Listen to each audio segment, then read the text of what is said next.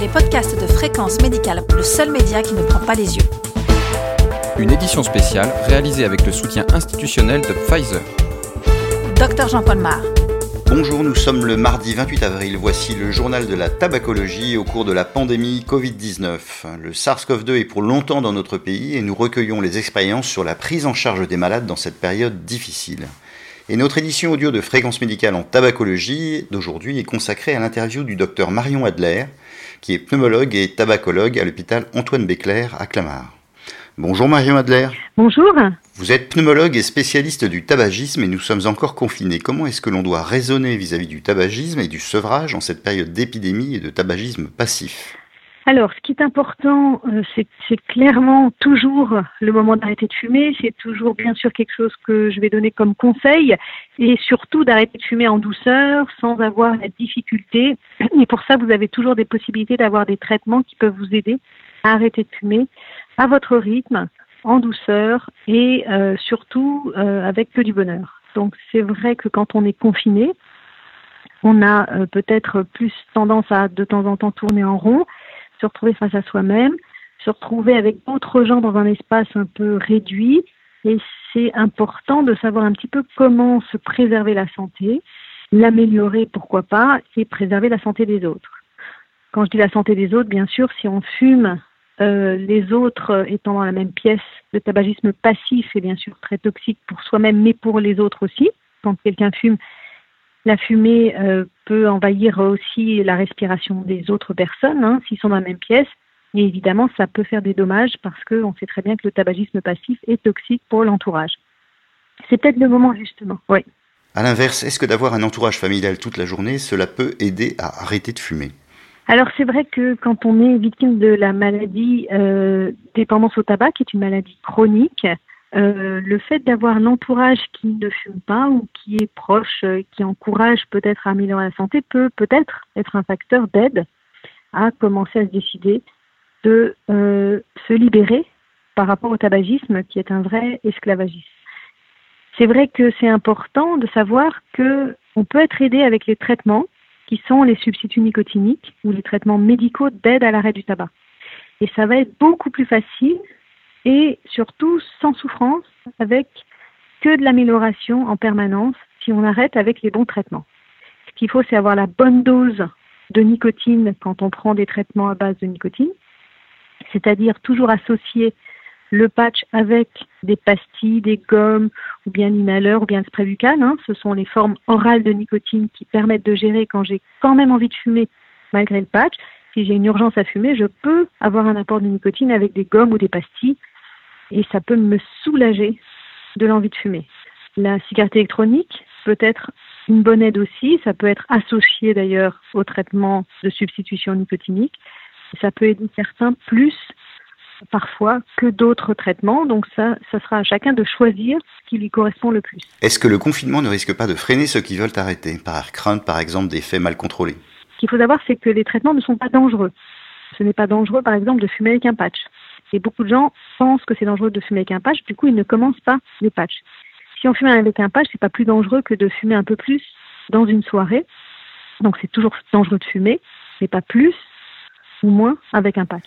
Qu'en est-il des autres traitements comme les médicaments d'aide à l'arrêt du tabac? Les traitements d'aide à l'arrêt du tabac qui existent comme euh, la varenicline peuvent être une très bonne aide aussi dans ces périodes de confinement parce que c'est une manière aussi d'arrêter de fumer en étant au fur et à mesure dégoûté du tabac. Ça n'agit pas immédiatement, contrairement aux substituts nicotiniques qui agissent dans la demi-heure ou dans les 3-4 minutes quand c'est des pastilles ou des gommes. Ça peut agir plutôt euh, euh, au bout d'une semaine, le, le, le, Champix ou. Mais ce sont des traitements qui marchent aussi très bien dans l'arrêt du tabac. Et là, il faut une prescription médicale. Donc, il faut voir avec son médecin. Il y a des consultations de tabacologie par euh, téléconsultation qui continuent. Donc on peut aussi être aidé. Il faut savoir que les substituts nicotiniques sont remboursés totalement sur prescription médicale aussi. Alors ils sont en vente euh, accessible, libre en pharmacie, mais ils peuvent être prescrits et les patchs, les gommes et les pastilles sont remboursés complètement maintenant par l'assurance euh, maladie associée à la mutuelle. Donc il y a beaucoup d'aides possibles. Qu'est-ce que l'on peut dire à ceux qui ne veulent pas arrêter en ce moment? C'est vrai que le fait d'être confiné avec d'autres gens, ça peut aider mais ça peut aussi stresser plus des gens qui peuvent se dire c'est pas le moment. Or, on peut toujours avancer à son rythme. On peut toujours essayer, se dire bah, je vais quand même essayer, je vais demain mettre un patch sur une journée, je vais voir ce que ça donne sur moi. Si j'ai envie de fumer, je prendrai des gommes en plus. Et si vraiment il reste quelques cigarettes, bah, c'est pas grave, j'aurais déjà fait une avancée. Et puis au fur et à mesure, se dire ben voilà, là ça a marché avec un patch, autant continuer. Donc ça peut être aussi l'occasion de se préserver la santé dans cette période où, évidemment, euh, on a ce, virus qui peut attaquer n'importe quelle personne et qui peut détériorer la santé de n'importe qui. C'est d'autant plus important de faire attention à ce qu'on ingère, à ce qu'on inhale, à ce qu'on prend et euh, donc à ce qu'on mange, bien sûr, à dormir suffisamment, à faire toujours un peu d'exercice, mais aussi à ne pas prendre de substances toxiques pour soi-même. Pour ces téléconsultations de tabacologie, est-ce qu'il est possible d'envisager la présence de l'entourage familial? Est-ce que cela peut aider? Alors ça, c'est très personnel, mais vous avez raison, c'est tout à fait possible de faire des téléconsultations. Il y a beaucoup de tabacologues et de centres de tabacologie euh, sur les hôpitaux qui continuent à donner des consultations par téléphone. Hein. Moi, j'ai fait maintenant depuis euh, du coup un mois plusieurs nouvelles consultations par téléphone. C'est tout à fait faisable. Après, on scanne les ordonnances. Donc, c'est tout à fait faisable. Après, est-ce qu'on doit associer la famille ou pas? Euh, C'est comme en consultation normale. Il y a des gens qui me disent euh, qu'ils viennent avec leur conjoint. Ils me demandent s'ils peuvent assister à la consultation. Moi, je suis toujours ouverte à laisser les gens comme ils ont envie de venir avec leur conjoint s'ils en ont envie. Ça peut toujours être important que le conjoint ait quelques informations permettant aussi d'accompagner la personne qui va arrêter de fumer, de l'aider, de ne pas donner des messages euh, contre-productifs comme par exemple non mais là, si tu es passé de 20 cigarettes à 3, si tu continues à fumer 3 cigarettes, tu n'y arriveras jamais. Ça, c'est évidemment des messages qui sont contre-productifs. Euh, ou de dire il faut surtout pas fumer avec le patch parce que c'est dangereux. Non, c'est dangereux de fumer, mais pas plus avec un patch. Donc c'est important des fois que l'entourage assiste à la consultation. Puis il y a d'autres gens qui ont aucune envie, qui ont envie simplement de faire la consultation tout seul. Je crois que c'est très personnel. Et quel est votre message final à cette période de l'épidémie? Ben, aux professionnels de santé, euh, je leur dirais que c'est euh, toujours une bonne chose d'encourager les patients à améliorer leur santé, mais aussi à les aider parce que n'importe quel médecin, infirmière, sage-femme, kiné, euh, peut faire une ordonnance de substitution nicotinique qui sera remboursée. Donc c'est important. On peut aider les patients, on peut les encourager, mais on peut aussi les aider en leur faisant une prescription médicale.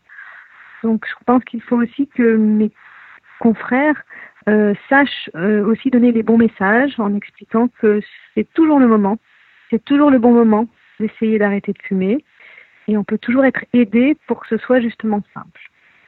Souvent, les patients sont très confiants dans leur médecin euh, et donc c'est important de donner les bons messages et d'encourager toujours à améliorer la santé. Merci Marion Adler. Merci à vous. Cette édition audio de Fréquence médicale en tabacologie, réalisée dans les conditions du confinement, est terminée. Vous retrouverez toutes les informations de la Covid-19 sur le site de Fréquence médicale. On se retrouve la semaine prochaine. En attendant, portez-vous bien.